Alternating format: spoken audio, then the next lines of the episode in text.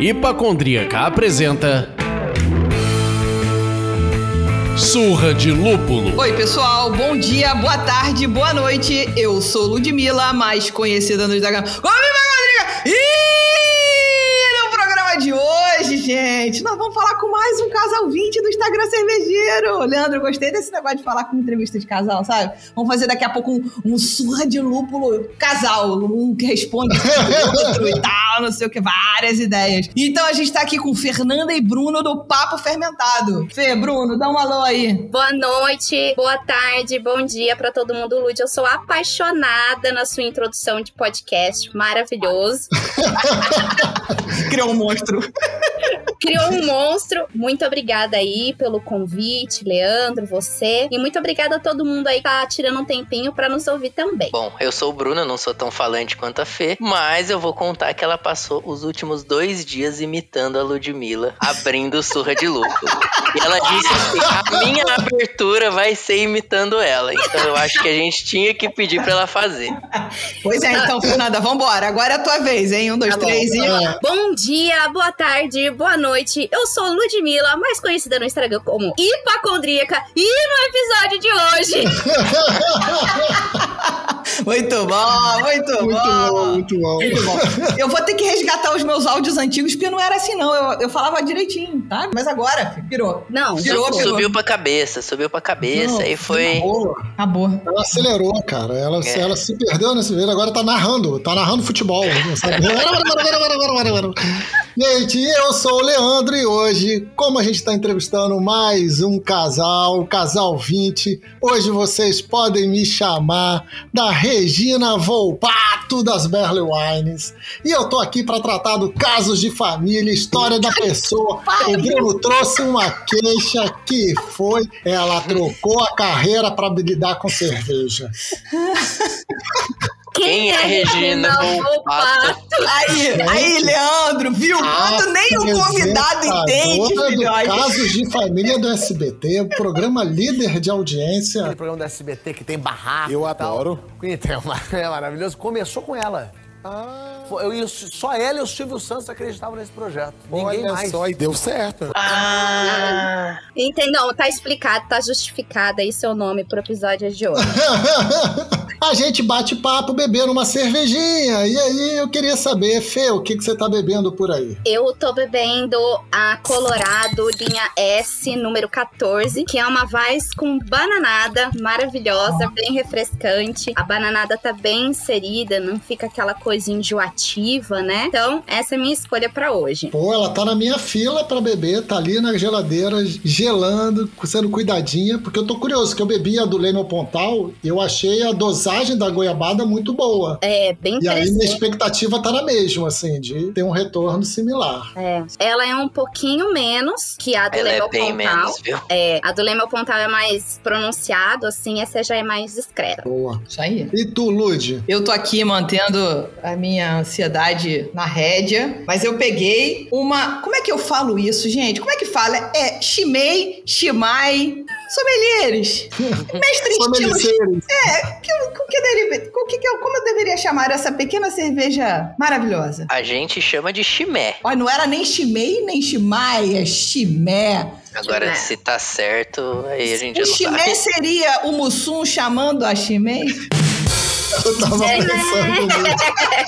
Desculpa, gente. Vamos lá. Essa é a Triple Ale deles. Enfim, abri aqui lindamente pra gente ouvir o barulhinho da lata na hora. E Bruno, o que, que você tá bebendo por aí? Conta pra gente. Eu tô bebendo a mesma coisa que a Fê. Colo- Colorado Brasil com S número 14. Que inclusive a gente recebeu da Colorado. Recebemos quatro garrafas e acho que metade já foi embora, né, Fê? Já foi e a bananada que veio separada também já foi, partiu. Também já, já era. É Boa. isso aí. Cerveja foi feita pra ganhar, pra comprar e pra beber, isso aí. Isso aí. E você, Regina Volpato, dos casos de família, que eu já esqueci o que você falou. O que, que você tá bebendo? Como hoje é dia de festa, porque estamos aqui num novo ano, num novo tempo, numa nova era do Surra de Lúpulo, eu estou bebendo uma Falk, uma Berle Wine da Falk. Olha só. Nossa, que metido. Combina com o calor do Rio de Janeiro deste momento? Não, mas não, é outono, aí eu tô mentindo pra mim. Tô falando que tá friozinho, que tá fresco. Tô mentindo e vambora. É, o mal do adulto é criar suas próprias ilusões, viu, Leandro? A gente ainda tá de ressaca depois de um mês tão intenso que foi o aniversário do Surra de Lúpulo. Que, aliás, foi um sucesso. Sucesso de plays, sucesso de novos ouvintes, de ouvintes antigos se apaixonando ainda mais pelo Leandro e por mim. Mas de tirar o fôlego mesmo foi o programa do Prêmio Lúpulo de Ouro. Então deixamos aqui o nosso muito obrigada pelo carinho, adesão na votação e por todo o feedback que recebemos do Surra de Lúpulo. Esse programa é feito pra vocês, então usem e abusem. Agora, pra finalizar esses recadinhos e deixar o Leandro começar o programa, a gente não, não pode começar sem falar que hoje é um dia muito especial também. Sabe por quê, Leandro? Você sabe? Eu sei, eu tô com uma Berle Wine na mão, não à toa. Ah, é verdade, mas eles não sabem. Eles, a gente tá usando o casal 20 para trazer essa notícia maravilhosa. Ai, meu Deus, conta. Hoje é muito especial porque hoje é o primeiro programa do segundo ano do Surra de Lupo. Uou! A gente Tá vai abrir vendo? temporada. Abrindo temporada, exato. Que honra, hein? Que Pois é, né? A gente começou a primeira temporada com um programa piloto terrível, que eu não me orgulho, não ouçam. não vai lá no Spotify apertar no primeiro programa, que é terrível. Não, não fala isso. Eu vou deixar o link nos comentários quando o podcast for pro ar. Exato, não ouçam. É um programa terrível, realmente. Assim, não me orgulho dele. E a gente agora pretende começar essa segunda temporada agora mais com mais ritmo, com mais ginga, né? E no programa de hoje, então a gente trouxe aí, ó, Fernanda e Bruno do Papo Fermentado. Então chega de imbromation, Leandro. Tome as rédeas desse programa. A gente acha educado, gentil, começar o programa pedindo que vocês nos contem a história de vocês e se apresentem. Então, Fê e Bruno, contem sobre vocês antes da cerveja e agora na cerveja. Eu comecei a beber cerveja muito tarde. Eu devia ter uns 21, 22 anos. Eu já consumia álcool. Vou dizer que é desde os Altair de 18. Souza aprova. Vou falar que é desde os 18, mas não era. Eu bebia muito rum. E aí eu mudei pra Ribeirão, comecei a beber vodka. E aí, minha primeira saída que eu dei com meus amigos, eu dei o primeiro PT da minha vida. Nunca tinha passado mal. Bebi vodka pura pra, impressionar a galera. Adolescentezão babaca. E eu passei muito tempo só bebendo destilado. Até que um dia eu tava com muita sede. Eu tinha acabado de chegar do trabalho, tinha ido pra faculdade. A galera tinha toda ido pro bar. E eu tava com muita sede, muita, muita sede. E não tinha nada pra beber, só tinha cerveja. E cara, me dá um copo disso aí. Virei, nossa, desceu lindamente. E a partir daí eu comecei a gostar da cerveja, mas não como a gente enxerga hoje. Sempre olhei pra cerveja como uma bebida trincando geladona lá, que eu vou beber muitos e muitos litros. E aí eu passei muito tempo bebendo a cerveja mainstream, cerveja de massa, bebendo em grandes quantidades. Até que eu conheci a Fê e a gente começou a namorar. A gente namorava à distância, né? Eu morava em Ribeirão, ela morava em Americana. E aí a gente se encontrava só de final de semana e tentava transformar esses encontros bem raros em momentos especiais. Então a gente ia em restaurantes mais legais, a gente co- comia comidas mais bacanas e a gente começou a tomar cervejas diferentes. Acho que as primeiras foram Quilmes e Heineken, Budweiser. E aí um dia a gente foi numa charcutaria aqui em Campinas, se chama Salume. O jabá.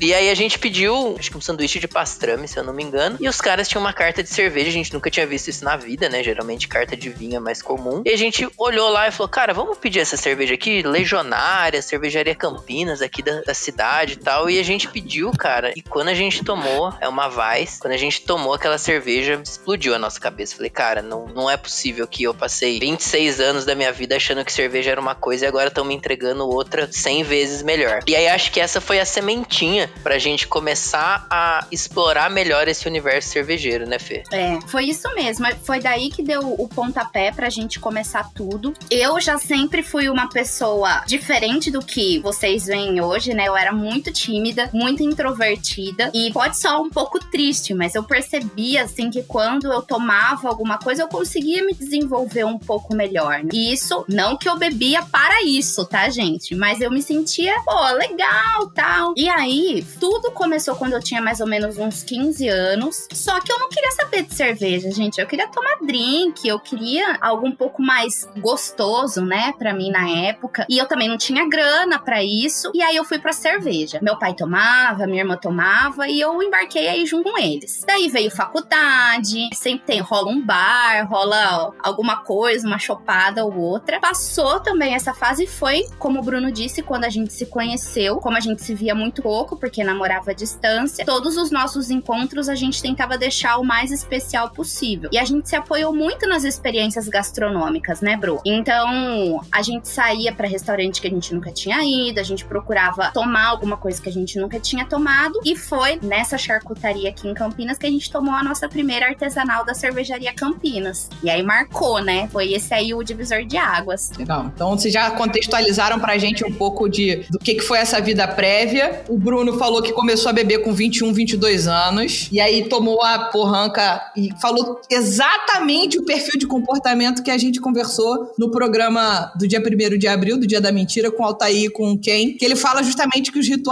de bebida estão sempre associados à entrada em grupos. Olha como é que é maluco a cabeça da gente. É. Enfim. E aí a Fê começou a beber um pouco mais cedo, eu também bebi em casa, na mesma situação que você. Pai bebe, não sei o que e tal, não, não, não. Enfim, é assim que a gente se inicia e que bom que a gente conseguiu aprimorar o paladar um pouquinho adiante, É né? verdade. Mas uma outra coisa que eu achei muito legal no nosso pré-papo é vocês falarem dessa vida pregressa, né? Por exemplo, o Bruno, formado em publicidade, mas nunca atuou na área e hoje ele é. Eu quero que você explique esta palavra que vou falar aqui, senhor Bruno, Ai, para pessoas leigas entenderem. Você é um agilista Scrum Master. Parece nome de samurai, né? Tipo, Ambev Tech e a, a Fê, que era formada em administração, estava num grande banco e agora tá tocando o papo fermentado como negócio principal. Então, assim, eu acho que é legal a gente falar sobre um pouco sobre essa coisa do reposicionamento de carreira. Mas, por favor, who the fuck is agilista Scrum Master? Cara, imagina quando eu vou preencher cadastro e a pessoa fala, qual é a sua profissão? Aí eu respiro fundo. Eu penso em um milhão de coisas pra falar, falo, ah, eu sou gestor de projeto. Cara, o que que é um Scrum Master? Acho que o Leandro que trabalha com agilidade sabe o que é, mas é muito difícil explicar pras pessoas. Esses dias meu irmão descobriu que eu era Scrum Master, começou a rir, falou, que que é isso? Que porra é essa? Cara, o Scrum Master, ele é um cara que ajuda o time de desenvolvimento a entregar projetos e produtos de uma forma mais ágil. E as pessoas falam que mais rápida, mas não necessariamente mais rápida. A gente procura evitar falar sobre velocidade e falar sobre velocidade de adaptação. Então, basicamente, meu trabalho é disseminar a cultura ágil dentro do time e ajudar eles a desenvolverem esses projetos e produtos de uma forma melhor. Acho que é um bom resumo, né, Leandro? É um bom resumo, Li, bem bom mesmo, assim. É bem é resumo. o que o Leandro quis dizer que é bem resumo. Não, é porque é mas muito é difícil mais. de explicar, cara. É, realmente, assim, a única maneira de se explicar as posições, porque começa por. É tão maluco o lance da mudança da mentalidade ágil, É. é. que não são cargos, são posições. Então, as posições, assim, é tão maluco de se explicar, porque você não consegue explicar uma, você tem que explicar todo o ecossistema para falar de. É, aí é um programa só pra explicar o que, que Mas, é o. é, mas existe uma tradução. Assim, o meu amigo que tá aí nessa, na minha equipe já, três equipes tal e tudo mais, ele fala que, na verdade, na época que eu era Scrum Master, eu era goleiro de pica. É bem isso mesmo. É uma Assim, excelente definição. O goleiro a parada pica. vem, você não pode deixar atrapalhar a equipe. O que estiver vindo, o que estiver vindo para atrapalhar a equipe, você não pode deixar. Então, é tirar impedimentos, evitar invasões. Aí começam os termos do ecossistema. Lúdico, evitar invasões por na favor, sprint. não por pergunta o que é sprint e nem o que é impedimento, senão a gente não vai sair daqui hoje. Ó, eu também não entendia. Ele me. fa- Pior, o Bruno, é, não é desde sempre que ele é Scrum Master, né? Ele exercia outras funções até chegar nessa. E quando ele falou pra mim, Fê, vou ser Scrum Master, eu fiz a mesma coisa, Lud. What? E aí, depois que a gente casou, né? Que a gente mora junto e tal, que eu vejo a rotina de trabalho dele, aí eu me liguei e falei, cara, é isso. Nada mais é do que um grande administrador, um grande gestor, a pessoa que defende o time, que não deixa que ninguém atrapalhe o andamento dos projetos, que faz Olha reunião, que incentiva o time, bora lá, tá todo mundo junto. É isso aí. Entendi, porque antes dele ser um Scrum Master, ele era um Scrum Mirim.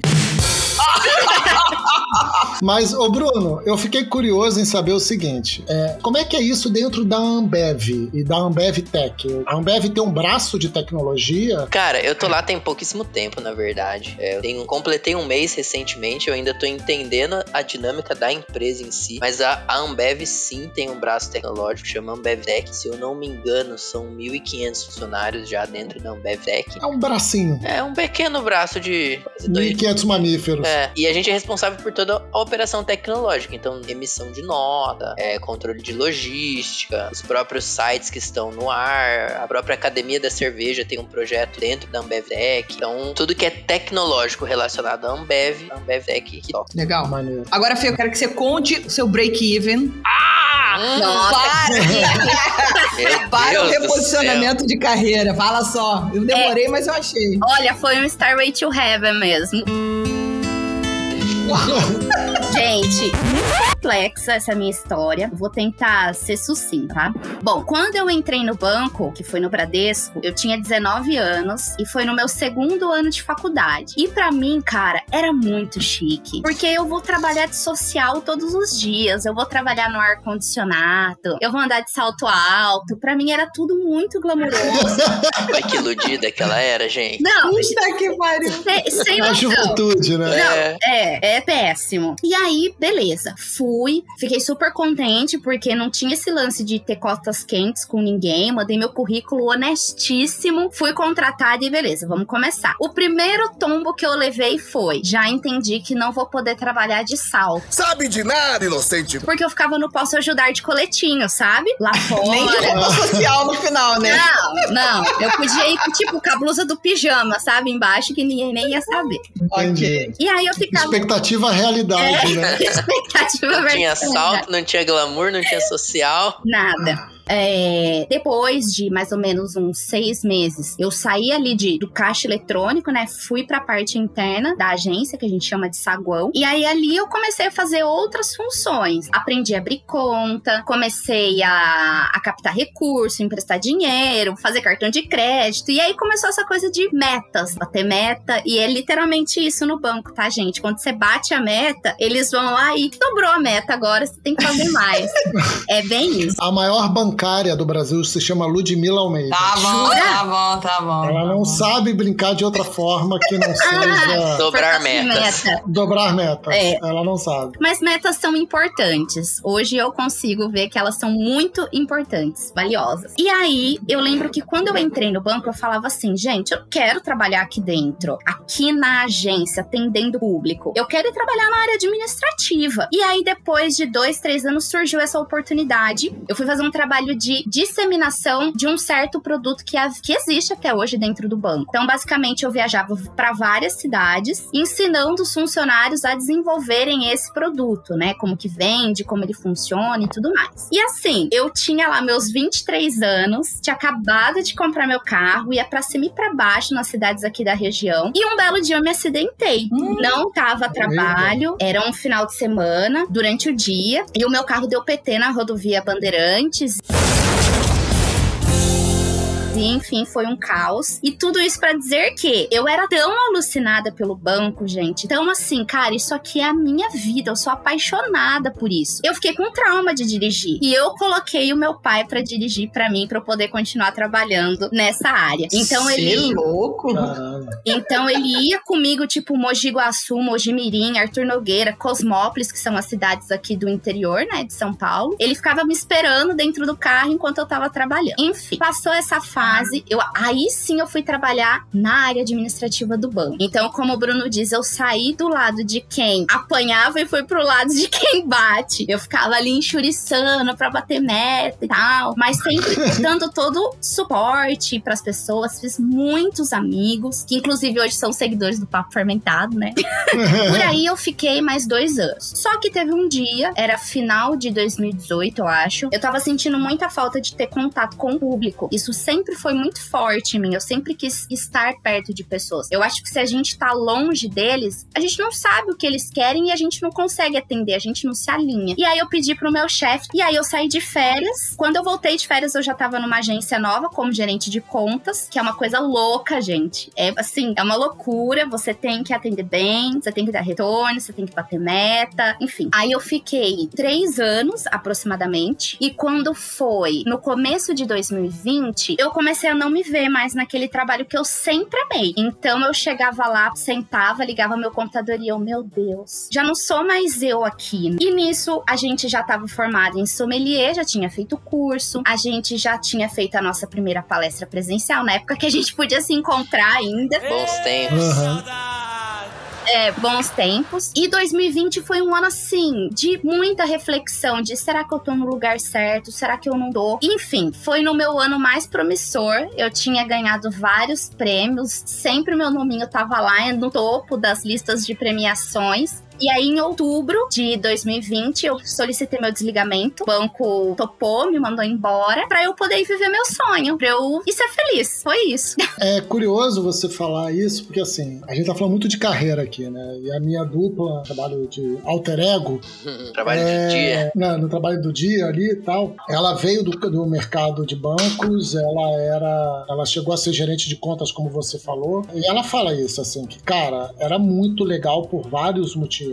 Mas chega um momento em que a saúde já não entrega mais. É. Essa- Esse lance do bati a meta, dobrou a meta, fiz isso, não sei o quê, fiz isso, não sei o quê. É sempre o sarrafo sempre aumentando. Sim. Cara, se não trocar o atleta, uma hora o atleta não consegue mais. Ele morre, né? Pode, é, é, assim, isso é só para pra pensar. O Zen Bolt, Michael Phelps, o LeBron James, tem uma hora que eles começam a parar de bater o próprio recorde. É exatamente isso. E aí, o Bruno sabe, eu passava noites assim, tipo, ia dormir três horas da manhã, pensando, matutando, meu, o que, que eu vou fazer pra entregar tal produto? Chega, se a sexta-feira, se o último dia do mês caísse numa sexta, eu passava o final de semana inteiro agoniado, porque segunda era um novo mês. E eu tinha que começar tudo de novo. Gente precisa falar sobre essas coisas, porque eu acho que toda carreira traz essa pegadinha associada. Você conseguiu ir fazendo uma construção da sua carreira dentro do banco e você passou por vários setores e teve a oportunidade de experimentar outros desafios, e isso foi te motivando a continuar e tal, não sei o quê. É. Até que chegou um outro interesse muito legal que você também vislumbrou que você gostava muito e que você falou, cara, eu tô maduro o suficiente pra achar que isso pode ser uma outra oportunidade pra mim. Isso. Assim como o Bruno na publicidade se forma e vai trabalhando de emprego em emprego até chegar. Passou pelo Scrum Mirim e agora tá no Scrum Master, não poder perder essa piada novamente. E aí, o que eu acho mais legal do- da reposição de carreira de uma maneira geral é, primeiro, é, é muito doloroso. Dói. Porque eu nunca tive carreira, tá, gente? Eu, nunca, eu me formei em direito, eu nunca trabalhei com direito, mas eu já fiz de um tudo nessa vida de meu Deus, que eu nem vou fazer. Era um podcast pra outra história, outra vida. Nem cabe no surra de lúpulo. Mas, enfim, reposicionar de carreira de é muito doloroso, porque você se questiona, você fala, caramba, eu vou. Ainda mais com a criação da. que, Enfim, que a, que a gente teve, vocês são mais novos, mas não pode perder esse emprego, É carteira a sua vida é assinada. aqui, né? A sua vida e a aposentadoria. Enfim, isso tudo é uma pressão tremenda que você já tem, mas você topa pensar diferente, mas as pessoas que te cobram não estão pensando diferente. Você resumiu muito bem. É impressionante. Quando acendeu a luzinha na minha cabeça que eu falei, cara, eu vou. Foi muito assim, ó. Ou eu vou continuar aqui e vou seguir minha carreira, vou me aposentar no banco, ou eu vou sair e vou ser feliz, vou arriscar. Eu, Lud, Leandro, sempre acreditei muito na disruptura que a gente precisa ter em alguns momentos. Então, a minha família Uhum. é muito conservadora. Meus pais são extremamente conservadores e rolou isso. Nossa, mas você vai deixar tudo pra trás? Você vai fazer o quê? Trabalhar com cerveja? É isso, ainda, tem, ainda piora. É. Você vai trabalhar com cerveja. Só vai beber, né? E, e aí eu falei, cara, eu vou. Gente, dá medo. Não é fácil. Você olha pra trás e fala, cara, o que, que eu tô fazendo? Nove anos. Gente, construir uma carreira de nove anos é difícil hoje em dia. Ainda mais pro pessoal da minha idade. Eu tô com 28. Mas aí eu, a gente sentou, conversou muito, né, bro? A gente já tava casado. E aí, tipo, foi assim, ó. Se eu pensar mais um pouquinho, eu não vou. Então vamos. Vamos fazer o negócio acontecer. Bora. E foi assim. Hoje eu tô feliz da vida.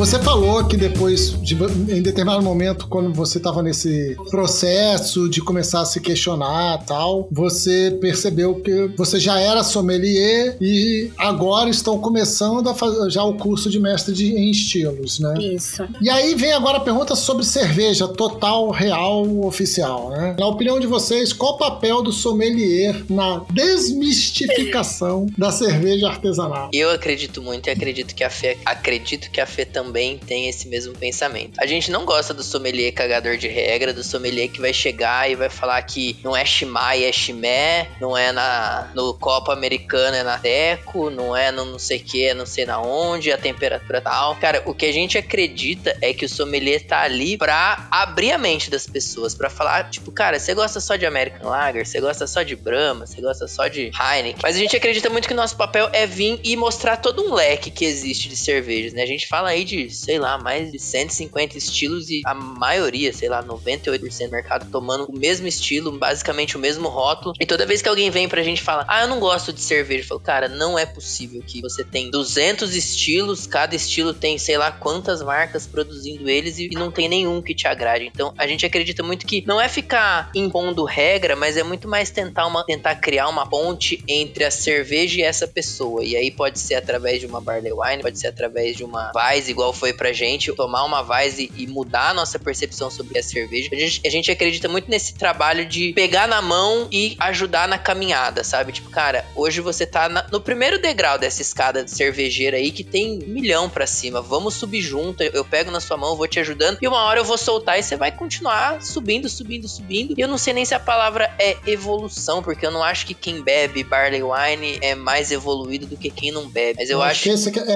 essa que é a pegadinha do nosso mercado. É, tipo, cara, não, o seu paladar não é mais evoluído. Você só tem que ajudar as pessoas a construírem mais tipos de paladar, até um leque sensorial maior. Mas, pô, talvez a pessoa não goste mesmo, não agrade. A gente tomou uma cerveja recentemente que tinha muita canela e, cara, não gostei. Não é porque ela era de uma marca foda, de um rótulo foda, que a gente ia ficar, tipo, ah, não, isso aqui eu tenho que gostar, porque a gente não curtiu a cerveja e aí só porque tem canela e tem adição de não sei o que, a gente é obrigado a gostar. Tipo, quem gosta tem o paladar mais evoluído do que quem não gosta? Eu acho que não. Então acho que pra gente, assim, o papel do sommelier é a ajudar a destravar, a abrir um leque na cabeça das pessoas do que a cerveja pode ser. Não é só aquilo. Ela pode ser aquilo. No final de semana, na praia, no churrasco com os amigos. Mas, pô, pra gravar um podcast, eu posso abrir uma chimé aqui, uma chimé triple diferente, que requer um investimento diferente, que requer um momento diferente, mas ela pode ser um milhão de coisas, né? E não só essa única face aí que muitas pessoas estão acostumadas a tomar. Tanto que às vezes a gente apresenta uma cerveja para as pessoas e a primeira coisa que a gente escuta é: nossa, nem parece cerveja.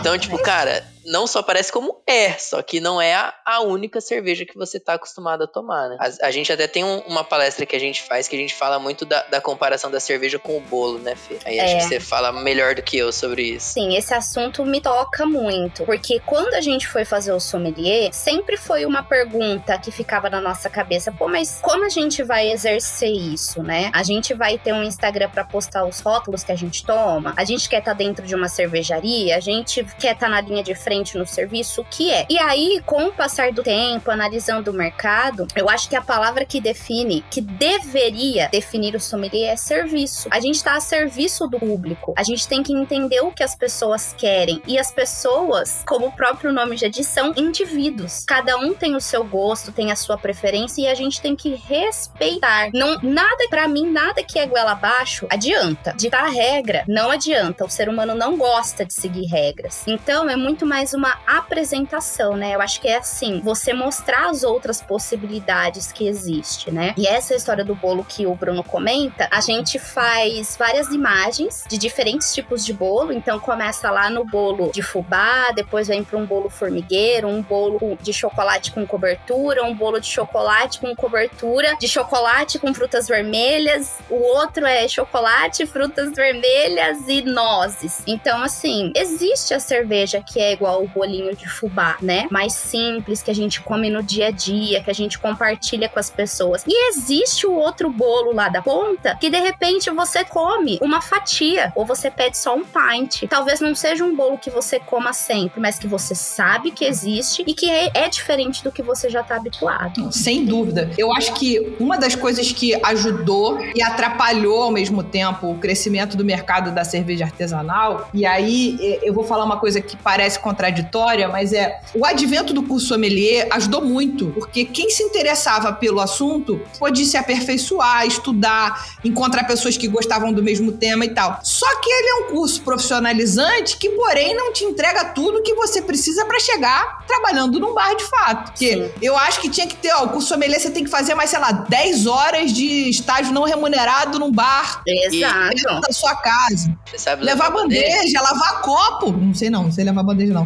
Lavar copo e etc. E etc. Ah, é. então, o- o que aconteceu é que o curso ajudou porque ele trouxe pessoas que tinham recurso financeiro para fazê-lo, que são as mesmas que podem beber algumas artesanais ou mais artesanais. Sim. Ao mesmo tempo, nem todo mundo sai com a cabeça de profissionalização. Por exemplo, eu fiz, virou um hobby, eu gosto e etc. Até quero fazer o mestre em estilos, mas enfim, no Rio demora mais a ter o curso aqui. Mas assim, quem quer se profissionalizar de fato tem que buscar mais complemento, seja trabalhando de graça em algum lugar, seja botando a cara, estudando mais ainda em casa. É. E criou um monte de gente pseudo-entendido naquilo que começa a transformar, como disse Carolina Oda aí no programa que a gente fez com ela, o cheirador de copo, o cagador de regra, É. o que só aponta o erro, Isso é né? muito Não. triste. Ou pior do que a ponto erro, porque uma coisa que a Fê falou que eu adorei é, é a questão simples do indivíduo, né? Exato. Na minha opinião, assim, o trabalho, eu não sou sommelier, eu não sou mestre em estilos, eu bebo cerveja só há mais tempo do que eu posso me lembrar porque eu tenho amnésia alcoólica.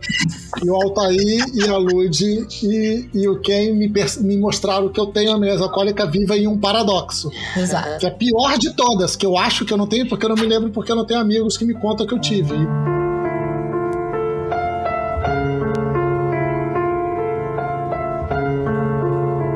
Ouroboros na não memória. Parando para pensar assim, desse ponto de vista, é o maior trabalho do sommelier de desmistificar essa, esse mercado é respeitar o indivíduo. Você realmente assim pode ser uma pessoa, por exemplo, o ilustrador que fez o nosso pôster comemorativo de um ano. Ele é um monstro e ele adora cerveja, mas ele é focado na escola inglesa. Ele ama escola inglesa. Então assim, ele nem liga muito para IPA. O paladar dele não é um paladar que curte IPA. Ele ama a inglesa e ele ama inglesa a ponto assim de se você der várias vermelhas para ele, várias ales diferentes para ele, ele vai experimentar e vai falar assim, cara, essa aqui nem é tão boa, essa aqui falta isso, essa aqui falta aquilo, Sim. tal e tudo mais.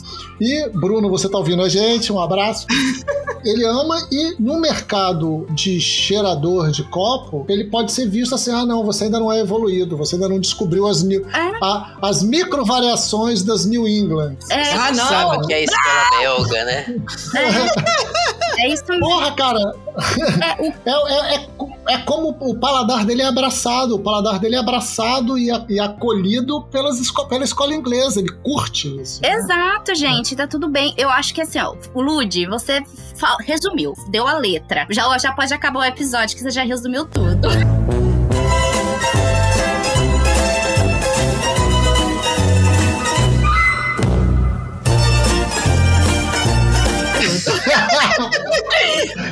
É isso. Parece que o sommelier, a impressão que eu tenho é, ele tá numa caixinha de vidro. E é isso aqui que eu faço, e é com esse público aqui que eu falo. E o público, gente, a gente sabe que é 1% do mercado. E os outros 99%, quem vai falar com essa galera? Então, às vezes eu acho que você falar também sempre o mesmo público, sempre as mesmas pessoas, não é fomentar mercado, não é aumentar. E eu acho que a partir do momento que você tá no mercado de artesanais, pô, você quer dar sua contribuição. Você quer fazer o negócio crescer, que outras pessoas tomam a sua cerveja. E como é que você vai fazer isso? Que é muito do que o Papo Fermentado pensa hoje. Sim, não, e eu acho que a gente tá, assim, só pra gente tentar amarrar esse assunto, se a gente for parar pra pensar, o nosso mercado é muito recente, talvez o mercado de cerveja artesanal exista há uns 14 anos, assim, tem cervejarias mais velhas do que essas. A Krug, salvo engano, tem 20. Colorado. Enfim, a Colorado tem bastante tempo também. Mas assim, o mercado, a pungência dele, tá, sei lá, de 2010 pra cá, talvez, né?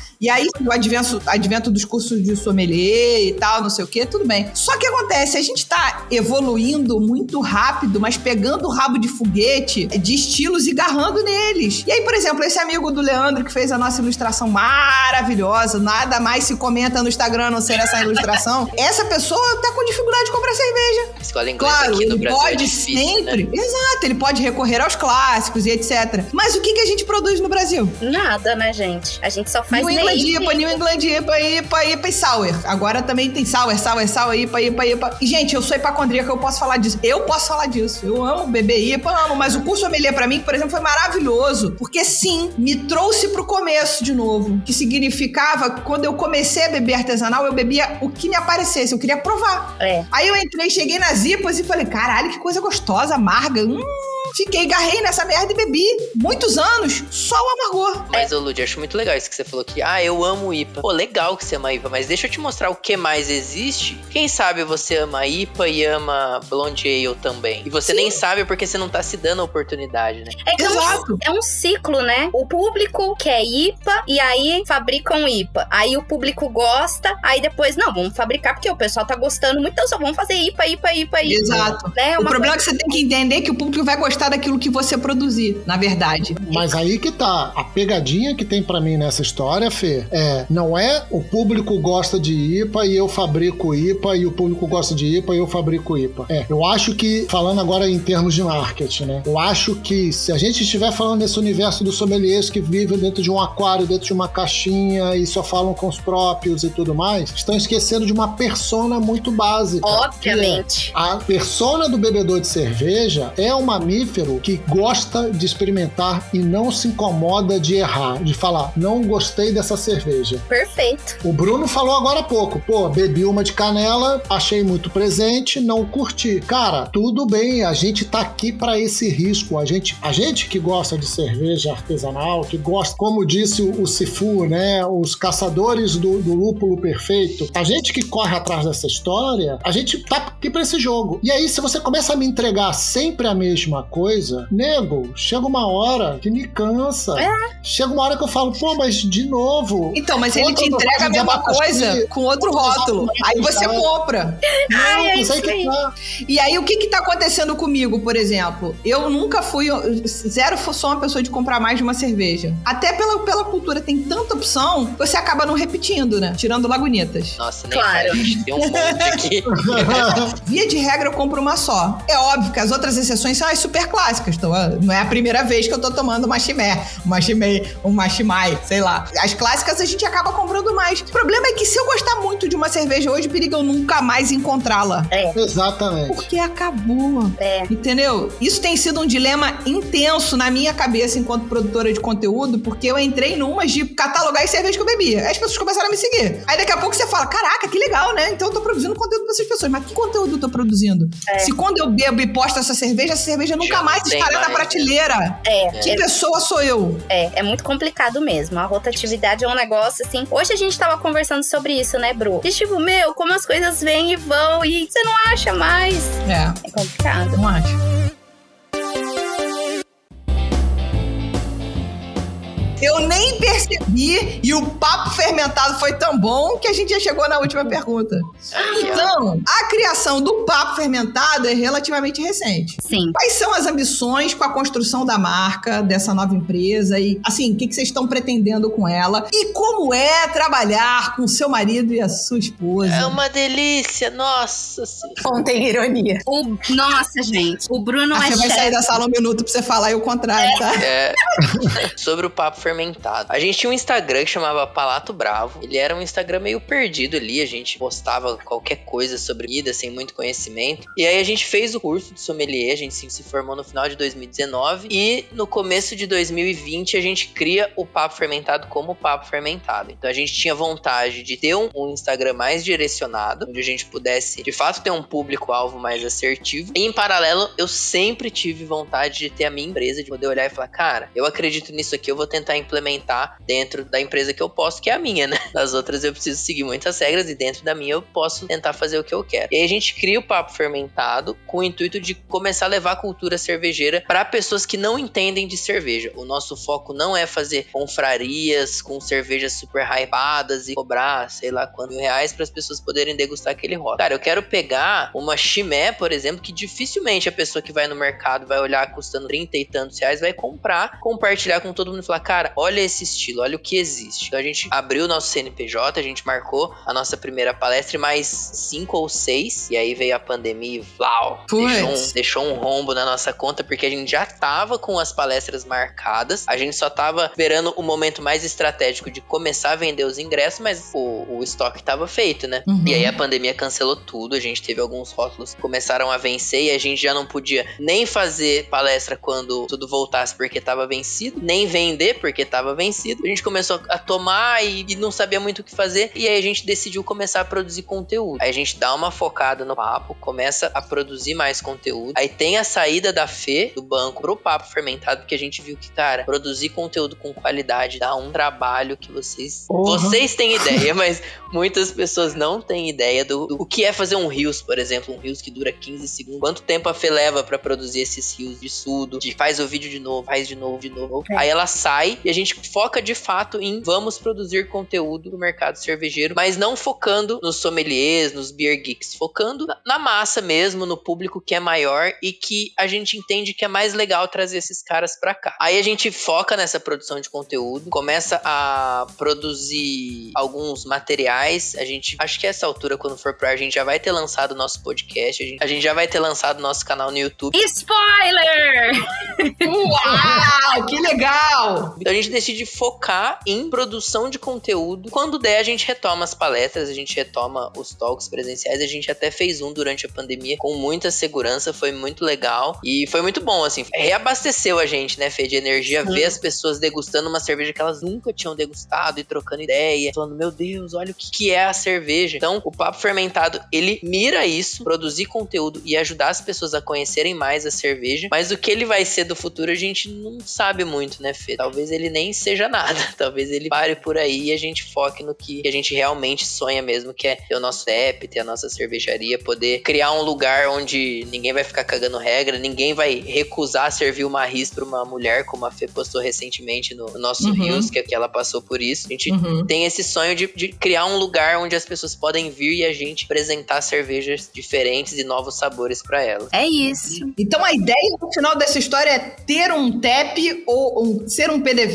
ou ser uma cervejaria, ser um brew pub ou ser uma cervejaria só. É isso? É ter- existe esse goal final que Isso. pode ser mudado, tá, gente? Quando você conta isso aqui agora, não significa que escreveu em pedra, não. Pode ser que mude no meio do caminho, vire outra coisa. Cara, É. o gol final da vida do- da Fê e do Bruno é ter um brew pub, é, é produzir a nossa cerveja, é, em- é envasar dentro da, da nossa fábrica, é ter o nosso rótulo, ter a nossa marca, fazer do nosso jeito. Mas o gol final do papo fermentado talvez não exista. Não sei se, se o papo fermentado vai pra cervejaria ou se ele vai Não, só. sem dúvida. Mas é o, o gol do casal. Vocês estão pensando nisso hoje enquanto papo fermentado. Sim. Se vai virar Isso. outra coisa, papo Exatamente. fermentado brewing, é outra história.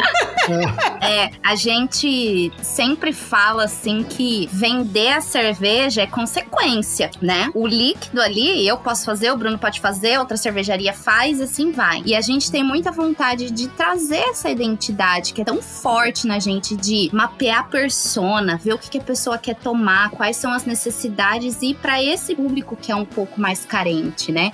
E talvez assim o sonho Master Blaster, ma Scrum Master que a gente tenha é talvez de ter uma cervejaria e que lá as pessoas possam ir e façam uma palestra sobre cerveja, que a gente possa ceder o espaço pra Lude e pro Leandro gravar o Surra de Lúpulo. E, enfim, e tudo isso. e experiência. É isso. É experiência. É isso que a gente quer. Legal. Muito bom. Agora vocês estão fugindo da pergunta de como é que é trabalhar com o marido com a esposa. Ah! lero, lero, lero, Cara, lero. vocês vão achar que é balela, mas não é. Eu e a Fê, a gente se dá muito bem. Desde o começo, assim, a gente. Nossa, acho que a gente brigou três vezes em cinco anos de relacionamento. Duas pelo mesmo motivo, besta, e recentemente a gente deve ter se estranhado aí. Mas a gente se dá muito bem. Ela zoa, mas eu sou meio chefinho mesmo, eu sou meio chato com algumas coisas. Cara, tem que fazer, tem que fazer bem feito. Você falou que ia fazer, agora faz. Mas a Fê é muito criativa, ela manda muito bem nas coisas. Então, eu sou meio cara burocrático que fica cobrando o cronograma. Ele fala, "Ó, hoje tem o post tal, já tá pronto. Não, então faz, temos que fazer, vamos passar ele na frente de tudo, produz primeiro. E ela é a parte criativa, então a gente se complementa bastante, né, Fê? Tipo, Sim. cara, eu faço as planilhas de quanto custa, eu emito as notas, eu compro as cervejas, eu vou editar o podcast, vou editar os vídeos e a Fê é a parte criativa. Então, por mais que a gente seja casado, eu acho que a gente se complementa muito na parte profissional, assim, dela aparecer na frente da câmera, vender nosso peixe ali, ser super comunicativo, produzir os conteúdos. E eu fico aqui fazendo tudo que ninguém vê, mas que é muito importante também pra roda continuar Porra, girando. até porque, né? Vamos escolher. A gente vai botar o careca ou a lourinha de olho claro nas câmeras? Ai, gente. Eu falo pra ela, a gente analisa nossos posts, eu falo, Fê, toda vez que eu apareço no post, não dá engajamento, tem que ser você. E ela, não, você também tem que aparecer. Eu falo, não, não, não tenho nada, deixa eu quieto aqui. Não, tem sim, é planilhas." bom. Dá um tempo, aí quando você aparecer, mas geralmente é assim, ó, gente. Você meio que pra finalizar o papo já, vocês estão aí, papo fermentado, não. Finalizar essa conversa. é, tudo o que engaja no mundo de meu Deus, você pode produzir o que você quiser, tá? Pode fazer o que você quiser. Que engaja? Treta, polêmica, dependendo de alguma coisa que você conta um sucesso muito bom, a pessoa engaja só pra ver ali, fazer um, que destilar um né? veneninho. E É. olha lá, filhote. O resto você pode fazer muito bem, muito bem. Não é a mesma coisa, O tá? que é a Você é treta? só uma dedada ali no Instagram, gente, ó. Sim, é. É isso mesmo. Você tá ali na, na- no seu scroll e vai, só vai. Exato. Mas é, é muito bom, é muito gratificante. é, a gente vem crescendo pouco a pouco. Tá sendo muito massa, é isso mesmo. eu- o Bruno resumiu, a gente se dá muito bem, a gente se equilibra muito nas funções. E é assim, o dia que eu tô mais animada, ele tá mais pra baixo, o dia que ele tá mais pra baixo, eu tô mais animada e vai tocando barco. Mas ele é meu chefe, sim, tá? Foi ótimo, eu queria agradecer demais a presença de vocês. Vocês são divertidos, não apenas no Instagram, mas pessoalmente também. Eu espero que os ouvintes do Surra de Lúpulo ouçam o podcast do Papo Fermentado, que se já não está, logo estará nas plataformas de streaming, Spotify, Deezer, Apple Podcast. E antes de seguirem ele, segue a gente. Com se seguirem ele, segue a gente. é isso, pessoal. Muito obrigada. Muito obrigada, gente. Foi muito massa o papo. obrigada, Lud. obrigada, Leandro. O pessoal que tá ouvindo. Pô, foi muito legal. Muito obrigada pela oportunidade da gente falar para mais pessoas. Obrigado vocês dois, foi muito legal, gostei muito do papo. Eu quero saber só uma coisinha antes, pra encerrar e agradecimento final. Qual vai ser o nome do podcast? Que papo é esse, ele vai chamar? Ah! Muito bom, muito bom. Já ia falar, tem que ter um pelicano, tem que ter um. É, Pegar todos os bichos que tem papo. obrigada, gente.